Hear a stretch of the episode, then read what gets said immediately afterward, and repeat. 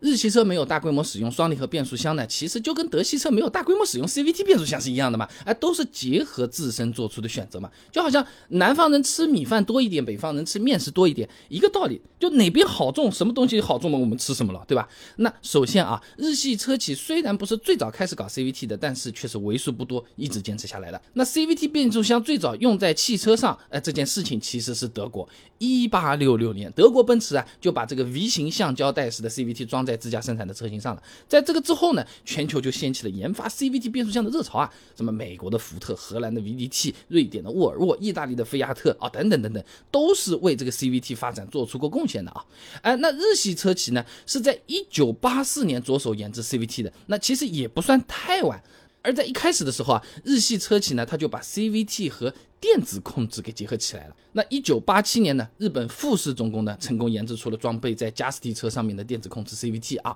那一九九六年呢，本田和荷兰的 VDT 公司呢又研制出了新型的电控 CVT，装在当时的本田思域 HX 上面啊。那么一九九七年上半年呢，日产公司又开发出了使用在二点零排量车型上的 CVT 了。那么到了两千年的时候呢，日本 CVT 变速箱的装车率啊已经达到了百分之十五，在那个时候已经算是挺高的了啊。那么日系车企之所以选择 CVT，并且一直坚持下来，主要还是因为 CVT 的优点啊，和日系车它本身的定位是更加契合的。那你日本国内它又没有油的，是吧？石油是比较匮乏的，那你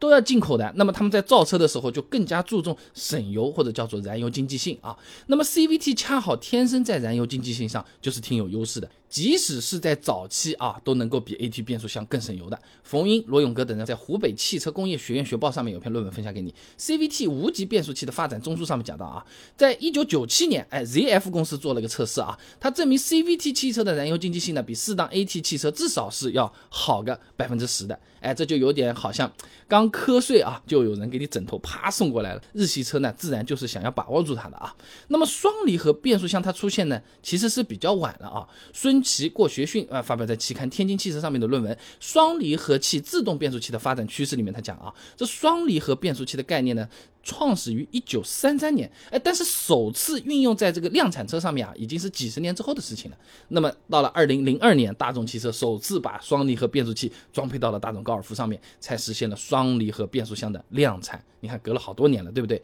那么这个时候啊，日系车它已经凭借 CVT 变速箱的优势啊，在世界市场上站稳脚跟了，那自然也不愿意去尝试这么一个所谓的新产品了。啊，就好像我们谈恋爱，哎，是不是？可能也不是你不好，哎，只是说。我孩子都都已经在读大学了，你出现的太晚了，对不对？哎，嗯，算了吧啊。而且呢，相对于德系车企，日系车企在新技术上，它一直都是比较保守的。那么李书成在期刊《日本学研究》上面有篇论文的啊，《日本人的保守观念和创新精神：日本国民性探索之三》，它上面讲到啊，这日本人的创新精神呢，受到了保守观念的影响和牵制，对固有的东西啊是更为迷恋的。那么再加上双离合变速箱在初期缺点很明显啊，大家各种投。数啊，网上都要出名啊，啊，高级轿车都来了，那日系车呢？嗯，那更加不愿意用了啊。那么张晓明、汪星云在期刊《汽车科技》上面也有篇论文的，DCT 自动变速箱发展现状及趋势分析里面，他说啊，这 DCT 变速箱经过了三次大的技术革命，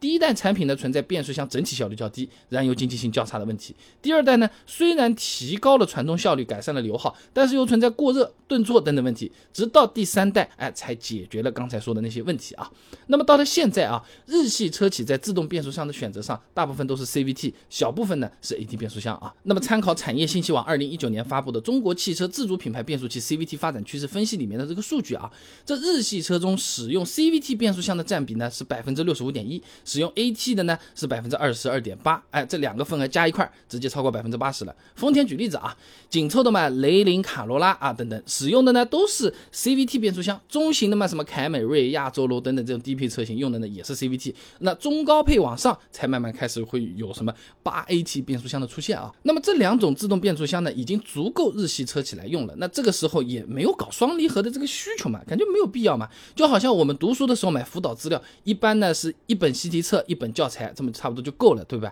不太会是买两本教材，一本习题册，一本教材两本习题册，这两本习题册还差不多，哎，就没什么意思，对不对？那当然了，这么多年下来啊，也不是说没有日系。尝试过双离合，哎，但它不算很成功啊。你比如说本田，它自己是研发过一款八档湿式双离合变速箱的，还创造性的加入了一般在自动变速箱上才有的液力变矩器啊。但是搭载这款变速箱的车型其实蛮少的，目前在国内在售的只有二零二一款的讴歌 CDX 是用这个东西的啊。那这个主要就是因为这款变速箱它扭矩有限，按照官方的这个数据啊，最大扭矩只有两百七十牛米，只能满足二点四升的自然吸气或者一点五 T 的涡轮增压，这些扭矩不太大的这种引擎来用，你要搞个什么三点零升呐，估计就够呛，吃不消啊啊！但是本本田研发这款变速箱呢，本身它是为了替代这个 AT 变速箱的，应用在这个中高端车型上面的。结果呢，就现在变成什么东西啊？中高端车型嘛，好像不能用的，低端。